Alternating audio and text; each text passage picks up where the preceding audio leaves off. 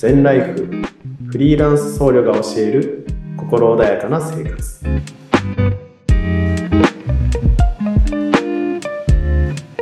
はい、えー、皆さんこんにちは良道です。全ライフフリーランス僧侶が教える心穏やかな生活。第9回目の配信を行っていきたいと思います。どうぞよろしくお願いいたします。えー、現在、えー、収録しているのが2月5日になります、えー、今日はですね私が住んでいる東京が、まあ、大雪警報ということでですね、まあ、今すごく雪が降っております。今年初めての雪まあ前パラパラと降りましたけど積雪は、え今年初めてになりますね、まあ、都内はですね少しの積雪でま交通網がパニックになってしまうので、まあ、ちょっと心配かなというふうに思います。でまあ私は岩手の生まれで大学はですね、まあ、極寒の北海道、えー、そして修行はですね雪深い福井県の永平寺というところにいたので冬はですね、まあ、常に雪の中で育ったという感じなんですけども、まあ、何を隠そう。私は寒いのが大の苦手でございます。で永平寺での修行も何が一番大変でしたか？と聞かれると迷わず、ま、寒さと答えるくらい苦手で、まあ、東京は暖かい暖かいと言われつつもまあ、それでも寒さにいつも触れてるんですよね。まあ、寒いの得意ですっていう人はあんまりいないと思うんですけれどもただですねなんとなく、まあ、修行時代の仲間を見ていると、まあ、西日本とかこう温暖な気候で育ったところの人の方がですね、まあ、こう寒さに強いような感じもしますね。はいまあ、雪国で育った人っていうのは、まあ、こう寒いっていうのが半分トラウマみたいになってるところもあるのかなというふうにも思います。はいでちょっと脱線しましたけれども、まあ、本日9回目の配信ということで、まあ、これまで私が生活の中で実践している禅の知恵禅ライフメソッドを順番に解説してきました、まあ、体で意識するパートですね。自分の音に気をつける。ながらをしない。ハッピーを見つける。そして前回は口言葉のパートで穏やかな柔らかな言葉を使うというものでした。今回はですね嘘悪口陰口を言わない。というメソッドになります。はい、嘘悪口陰口を言わない。うん、でまあこれ結構難しいですよね。はい。まあ、多分皆さんの中でもこれまでの人生で嘘悪口陰口言ったことがないっていう人はいないんじゃないかなと思います。でそもそも何で私たちがこう嘘とか悪口とか陰口をこう言ってしまう傾向習性があると思いますか？まあ、これは大人になってから身についたものではないと思うんですね。はい、小さい子供でも嘘とか悪口とか結構言っているようにも思います。はい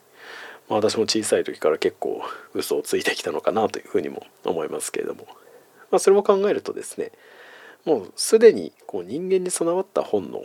まあ、生まれる前、まあ、生まれた後から、まあ、プログラムされこうインストールされているっていうものがですねこう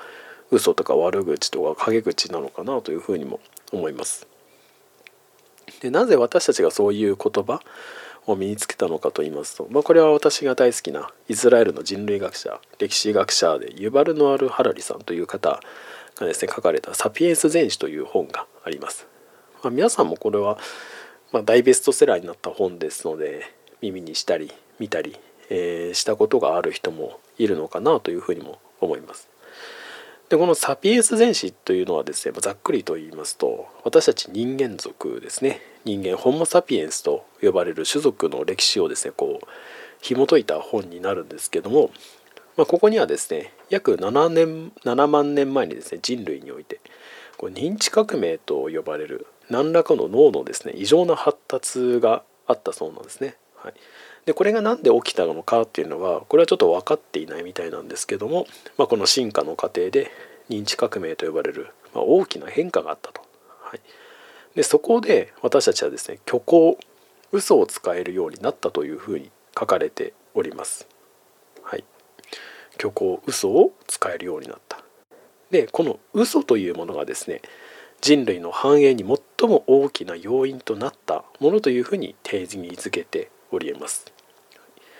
で虚構を使えることによってですね、まあ、こう信仰、えー、宗教というものが生まれてくるわけですね。えーと、私たちはこの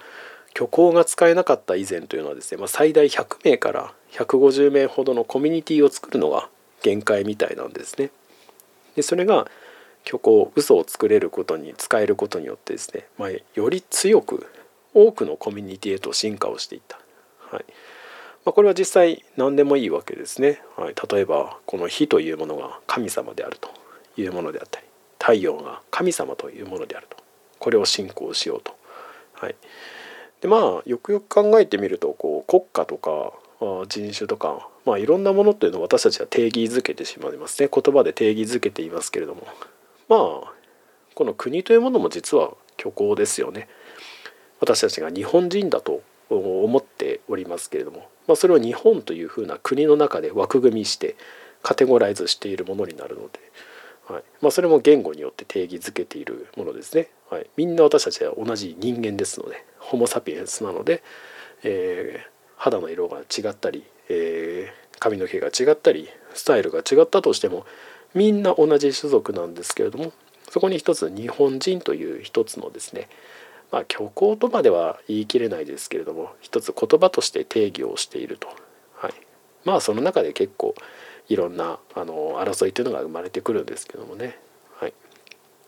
こうした虚構をですね使うことによって私たち人類というのは多くのコミュニティですね強いコミュニティになっていてそして、えー、食物連鎖の頂点に君臨することができた。でまあ、こうした嘘とかあ悪口とか陰口っていうことがあすいません嘘があることによってですね私たちは強くなったまた悪口陰口っていうのもですねあのコミュニティを形成していく中でそれを信仰していない人はい、それとは相反する人たちがいるっていうところですね、まあ、それを排除するために備わったあ、まあ、これも一つのツール道具になりますね。はいまあ、何はともあれ私たち人類は約7万年前に嘘悪口陰口という大きな武器を手にしたわけです。でこの武器というのはですね使い方によっては自分を守るものになるんですけどもそれ以上にま凶器にもなりえますよね。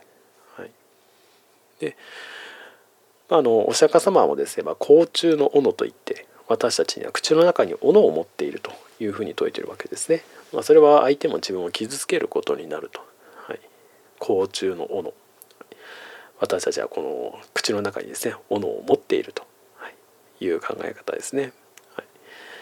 でまたあの曹洞宗の教えを伝えられた道元禅師ですね。はい、道元禅師もですね物を言う時は3度考え直してから言うことが大切であるというふうに説かれております。まあ、仏教のお経経典にはですねこうした言葉による戒めであったりとか、はい、たくさん出てきます。またことわざでも口は災いのもと三寸下に五尺の実を滅ぼすなんていうような言葉がたくさんありますね。まあ、7, 年7万年前にこうして私たちは虚構を使えるようになったわけですけれどもやっぱりそれをずっと使っていっていいかというとそうではないですね。それは本当に人を傷つける武器になると、はい、人を傷つけるということはですね私たちの心も乱してしまうわけです、はい、なので私たちが使う言葉、はい、これはですね本当によくよく気をつけて、えー、アウトプットを外に出さなければいけないなというふうに思います。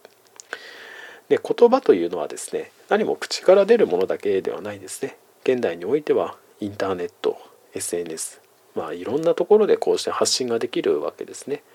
まあ、私がこのように話している音声メディア配信もそうですけども、はい、いろんなところでいろんな言語が使えてそしていろいろとそれを他者に共有することができる、はい、そっちのそちらの言葉もですね私たちはよくよく気をつけながら、はい、その言葉というものは人をも相手も傷つける斧武器になるそしてそれをアウトプットする時には3回考えて、まあ、それぐらい慎重になって言葉を発しなさいというような教えになりますね。はい、この言葉というものですね、まあ、よくよく注意しておきたい心がけかなと思います。はいえ今回ですね、えー、嘘悪口陰口は言わないという禅の知恵、えー、禅ライフメソッドをお伝えさせていただきました。はい、えー、次回また口のパートでですね今度は感謝の言葉を述べるというお話をさせていただきたいと思います。はい、それでは最後まで、